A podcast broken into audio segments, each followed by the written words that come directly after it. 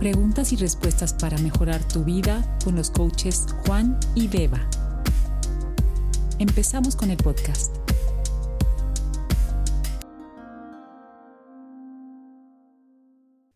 Bienvenidos a todos a Pregúntale a Juan y a Beba. Juan, ¿qué tal? ¿Cómo estás? Estoy muy bien. ¿Qué tal? ¿Cómo estarán todos los demás? Este, ¿Tú cómo estás? ¿Cómo, cómo, te fue el día de hoy?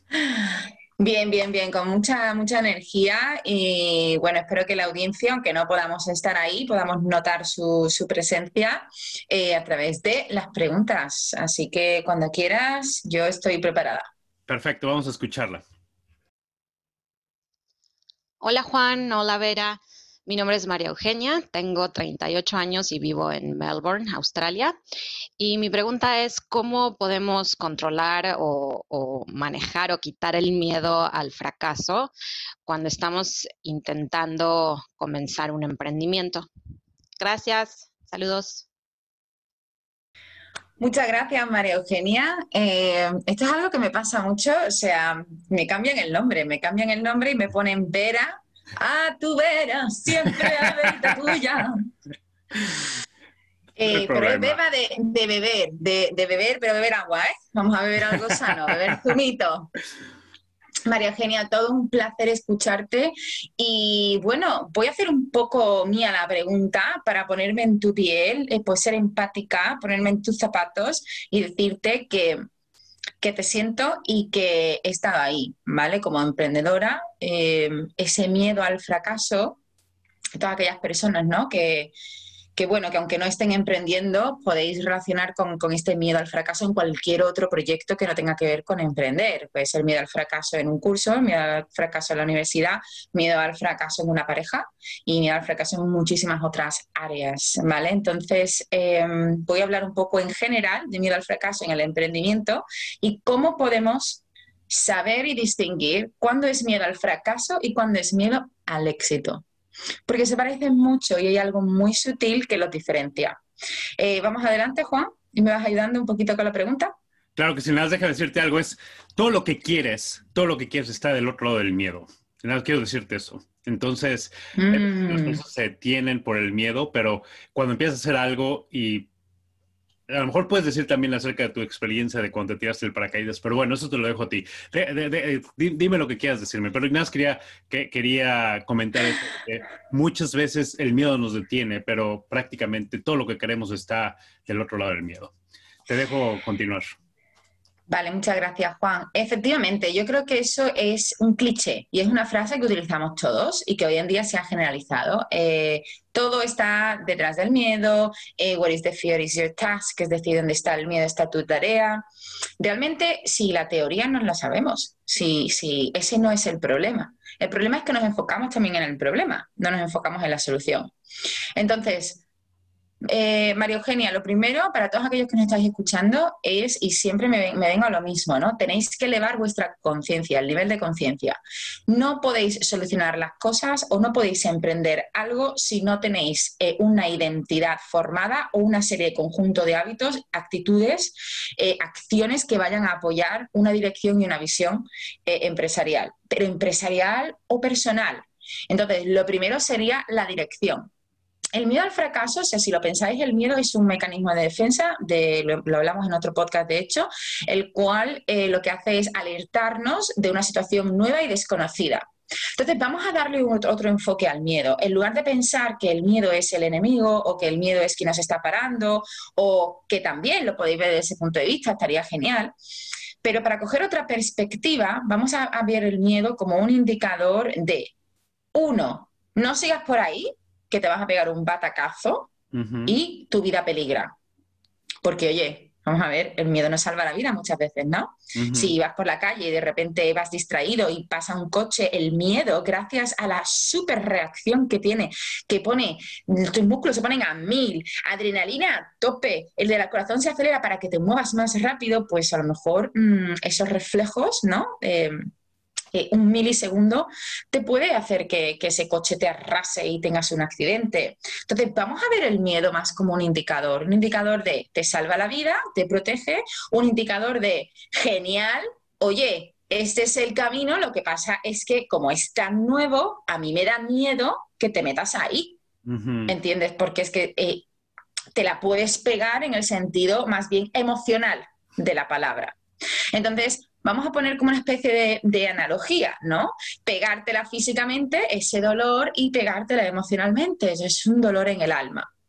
El miedo al fracaso se da en aquellas personas, eh, y aquí la diferencia, en aquellas personas que les da miedo actuar.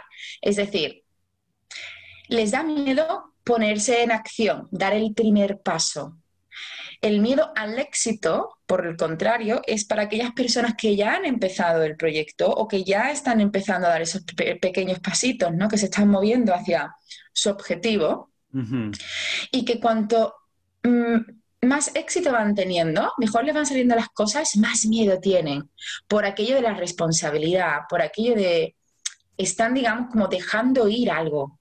Puede ser que van a obtener mucha responsabilidad, que su libertad se va a ver muy cohibida, que van a pasar menos tiempo con sus hijos, que se tienen que alejar de su pareja. Entonces, esa es la diferencia. Primero hay que saber diferenciar si estamos lidiando con un miedo al fracaso, es decir, estamos en una fase un poco más inactiva o estamos ante un miedo al éxito, que sería una fase mucho más activa en la cual cuando alcanzas cierto éxito es como, mm, ya está, no me merezco más, ¿no? Eh, no quiero más. Vamos a ponernos en el primer caso, Juan, y luego voy a necesitar un poquito también de tu insight. Yo voy a contar un poco mi experiencia, María Eugenia, no para que te sientas identificada al 100%, sino para que veamos un paralelismo en cuanto a cómo superar esa emoción del miedo, ¿no? Cómo crecer a través del miedo. Cuando yo empecé a emprender fue el año 2015. Eh, me encontraba en Londres, llegué a Londres en el año 2012 y bueno, cuando llegué a Londres no sabía muy bien hablar inglés, pues sabía chapurrear, típico, pues que vas al cole y pues te enseñan, ¿no? Gramática y tal. Sin embargo, pues lo que es el oído y demás no lo tenía muy afinado. Entonces, yo venía de, marketing.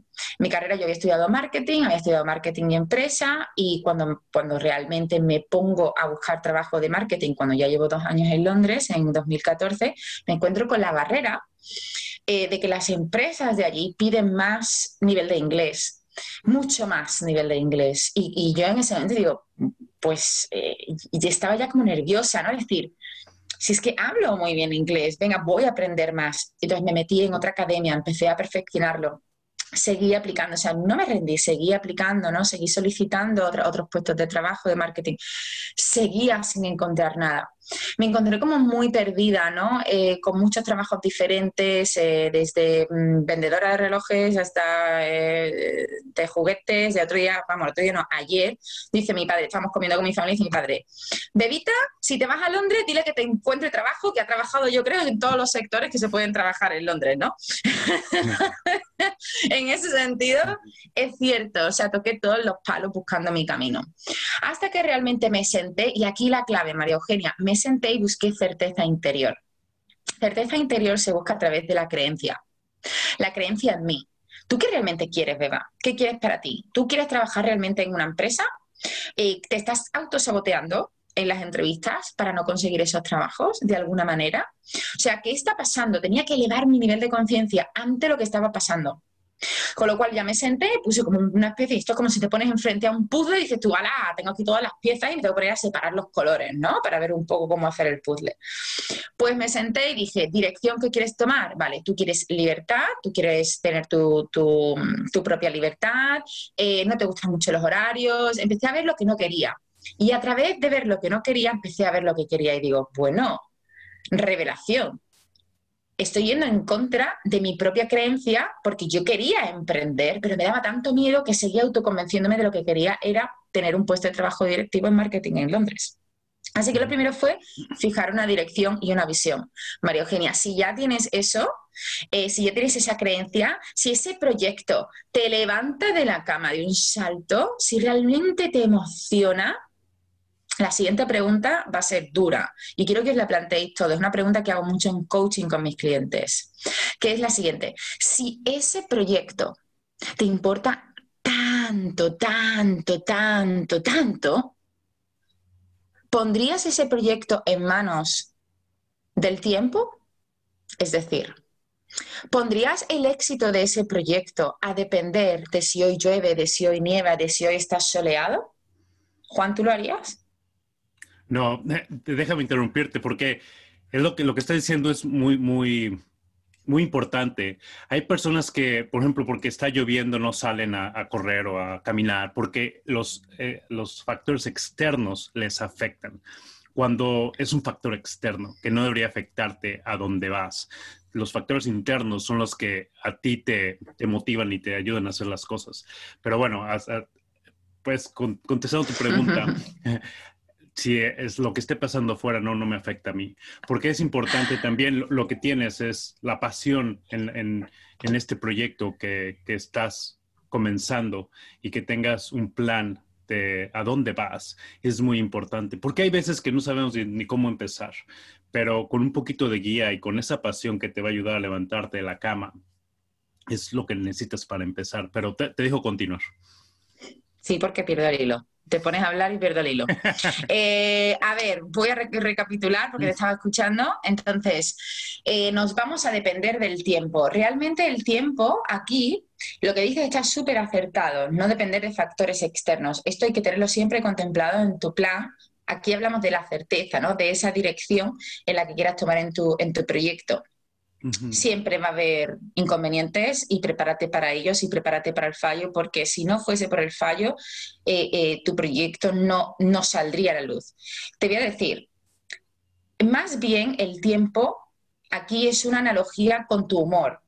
Es decir, con tu estado de ánimo, con tus sentimientos. El miedo al fracaso tiene mucho que ver con el pensar en el momento, con el sentimiento que tienes en el momento.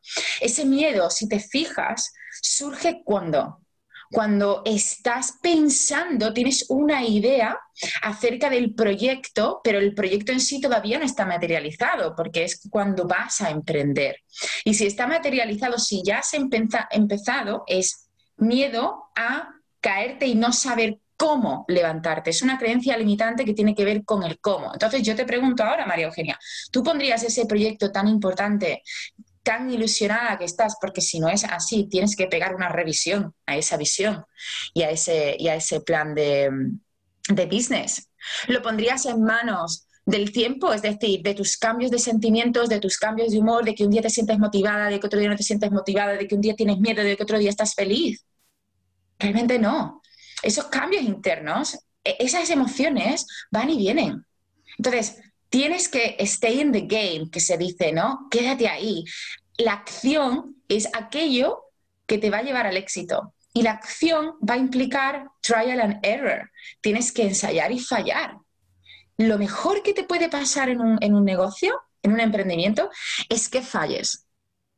Os lo digo de verdad. O sea, prepárate para decir, wow. O sea, no es que estés esperando a que llegue el fallo, pero en el momento en el que llega ese fallo es cuando está tu nivel de conciencia se va a elevar, cuando está la oportunidad de aprendizaje, cuando realmente, cuando, cuando un cliente, por ejemplo, se queja y te viene y te dice, María Eugenia, es que los productos no están, por ejemplo, a la altura de lo que yo pensaba. Gracias Muchas gracias, porque gracias a este comentario voy a poder mejorarlos y mucha más gente se va a poder beneficiar de un producto mejor. Entonces, vamos a empezar a cambiar ese enfoque, María Eugenia. Uno, creencia, ten un buen plan. Dos, el miedo es un indicador, un indicador que te protege. Tienes que crecer a través de él. Y tres, no dejes que tu proyecto, que tu bebé, que tu, eh, no sé, como queráis llamarlo, esa pasión que tienes, dependa del tiempo. Esa es mi aportación de hoy. ¿Qué, tienes que, añadir, Juan? No, mucho, porque lo cubriste de manera excelente.